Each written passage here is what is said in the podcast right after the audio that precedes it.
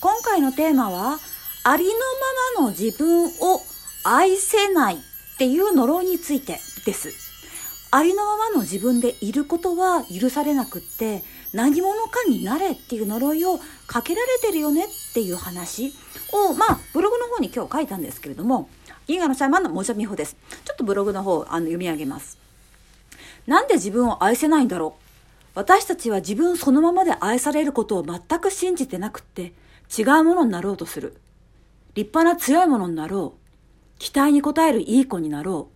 可愛らしく従順なものになろう。美しく魅惑的な女になろう。それは本質的なあなたを表してる？コルセットをはめられて歪んだ骨格のようにあなたを痛めつけてない？歪んだ骨で血を流してても人に愛されたい。親に認められたい。恋愛相手に選ばれたい。本当にあなた信じているの？そんな呪いを。呪いだ。私たちは呪われて何者かになれって呪縛されてる。骨の髄まで刻まれた呪いは人生での挫折や痛み、絶望に出会うことでようやく自覚できるもの。だから挫折や痛みや絶望はあなたを呪いから解き放つ素晴らしいギフト。そうでなければ自分ではない何者かになることに時間とエネルギーを費やして老いて死ぬ。私は本当に成功者になりたいアーティストになりたい幸せな花嫁になりたい起業家として尊敬されたいと思ってますっていう人々がいる。骨の髄にまで刻まれた呪いというのはそういうものだ。気づけない。当たり前だから。生まれた時からあなたたちの環境はそのような価値観でできていた。生まれた時からはそうならば鋭い知性を持つ者でも気づけない。痛みとトラブルで打ちのめされ今の環境と価値観を疑い始めなければ無理だ。自分そのままでいると私たちは生きるのが楽しくなる。喜びになる。できないことはコンプレックスではない。持たざることは不要なだけ。私たちの欠点や欠落ではない。人が寄ってこようと来なかろうと評価されようと無視されようと要望が理想的だろうと不格好だろうと、あなた自身の奥深い価値など損なわれない。あなたは、あなたであることに深い意味があり、価値がある。あなたが感じたことを表現し、あなたが行動したいことをやり、あなたが無理なことを無理という、それこそが世界への最高の貢献、神羅万象への愛のギフト。ありのままのあなたで、素直なハートの感性で生きることはどんな言動であれ最高の贈り物として受け止められる。あなたたちはそういう約束をしてこの三次元に生まれてきた。欠損も欠点も苦手も貧しさも過剰さや過激なところさえもあなたと誰かの必要な経験のためにあるんだ。誰かの貴重な経験や学びや喜びを奪ってはいけない。あなたがそのままでいる時に引き起こされる全ては、生まれる前から計画されたギフトなのだ。あなたがあなたであることを許しなさい。だから、あなたがあなたのままでいる時、運が良くなるのは当たり前だ。神羅万象からもてなされるのは当たり前だ。あなたが生きて呼吸するだけで、世界へ毎春ギフトを送ってるんだから、あなたは当然の返礼として受け取ることができる。イエイみたいなそんな感じなんですけども、要は呪いなんですよねっていうことをちょっともう少し深めて話してみようかなと思うんですけれども、だからね、なんでありのままじゃいけないんだろうっていう話ですよね。ありのままの、なんか、あの、ナチュラルボーン生まれた私っていることが罪悪のように、私たちは思い込まされてるんですよ。思い込まされてるのよ、これ。あの、今のね、読んだ文章の中でもそうですけど、思い込まされてるの。わかります？あのね、まるで自分が望んで、生まれながらにそういうふうに、ものを好ましいというふうに思い込まされてる。それが教育。それが常識。そういうものの怖さ。それだから呪いっっていうふうに私は表現させていただきたんでございます。だからね、本当にね、もうさ、なことが多いわけですよ。だってさ、なんで自分の体、ありのの体を憎むようにしつけられるんだろう？っていうふうにめちゃくちゃ疑問でございますよ。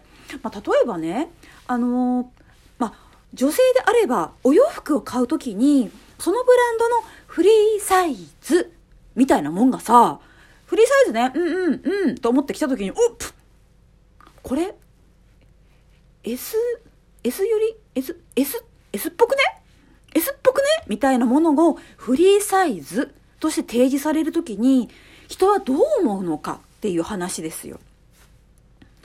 そのブランドの目指すフリーサイズ、理想体型っていうものが正しいねって思って、自分の体が本当におデブでダメだっていうふうにジャッジメントすることが多いんじゃないかと思います。特に子供、経験が浅い人であれば。まあ、ごめんなさいね。20代ぐらいは申し訳ないけども経験が浅くて子供だと思います。だって簡単に踊らされるもんね。あのー、先日 YouTube の方で話したスタバ地獄というものを私経験いたしまして、スタバでちょっと編集を、あの動画の編集とかしてるときに、まあ、すごいんですわ。ネットワークビジネスみたいな、あの、詐欺師野郎が、あれな、なんだろう。私たちも、まあ、そんな長くスタバいるなんて、4時間ぐらいスタバにいるときに、もう5組ぐらい呼んできて、謎の契約をさせるわけですよ。やっぱさ、20代のうちに稼いで遊ばないと、30代、40代になったらさ、死んでるじゃん？え、私たち死んでるの？みたいな風に思いましたよ、友達と一緒に。でも、それで、あの、20代、まあ、あれ、契約できるから、まあ、20代なんだろうな。10代後半ぐらいのお顔の子もいたけども、まあ、多分20代こ、うん、中ぐらい。のまでいかないぐらいなのかな？人たちなんだろうけど、まあ、その、ネズミ子みたいな怪しいのにどんどんサインして、あの、サクセスしたいです、サクセスしたいですって騙されたりとか、騙されてると思うよあれ。多分なんか変な感じで金吸い上げられてると思うもの。みたいなことをしてるのを見てなんてなんて手玉に取りやすいんだろう。なんでやねん。っていうふうに思いました。多分本人たちは大人で賢くって、意識高くって、今このチャンスをつかまなければサクセス!なんでやねん。っていうふうに思ってやってらっしゃるのと思うんだけれども、旗から見ると、その、あの、ネットワーク詐欺師が次から次へと、多分あれ1時間40分ぐらいのお約束で20分ぐらい間を空けて、次々って同じことを話したり、もう話し方がさ、詐欺師なのよ!やばいってもう私隣に座ってちょっと聞いて、あの、詐欺師の真似できるようになろうかなと思うぐらい特徴的な喋り方してた。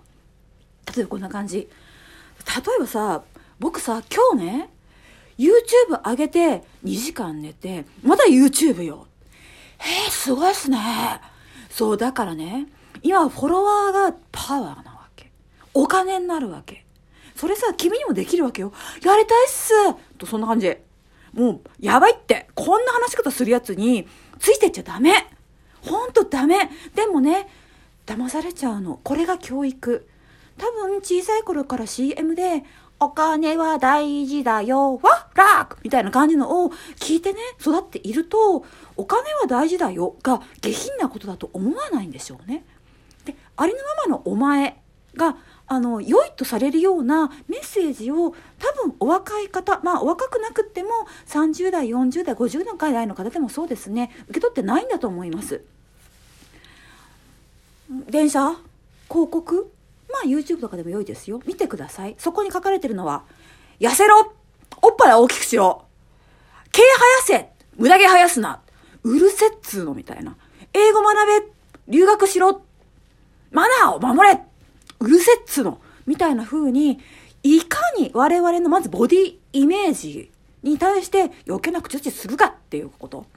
と、行動に対しての指示が多い、多い。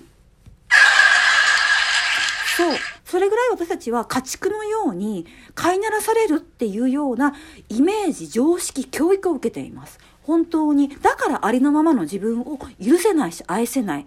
何者かにならなきゃいけない。美しいものにならなきゃいけない。お金を持ってるものにならなきゃいけない。フォロワーをたくさん所有してるパワーのあるものにならなくちゃいけない。英語の話せる賢いものにならなくちゃいけない。マナーを守ったいい子にならなくちゃいけない。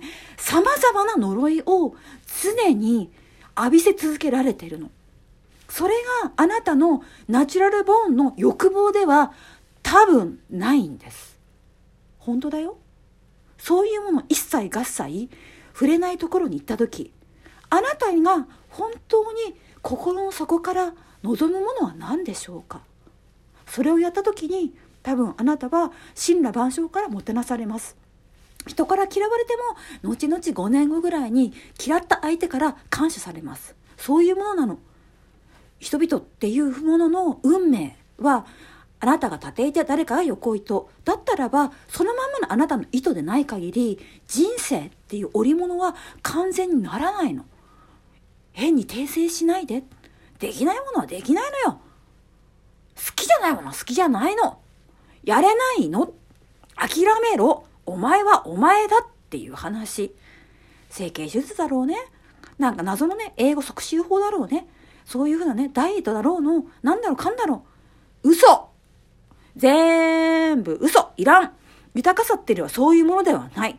お金というものは我々を支配するものではないの。我々がお金をツールとして使うべきものなの。でも今の人たちはお金に支配されてる。お金の奴隷になってる。あんな紙切れあんな数字そんなものに自分の尊厳を明け渡しちゃいけない。生命はそんなに安くないんです。安くない。自分のことを安売りしたらば後々後悔することになる。そう。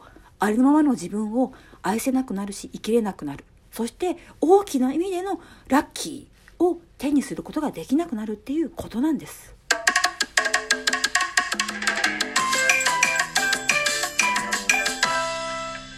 いいねやお便り待ってます。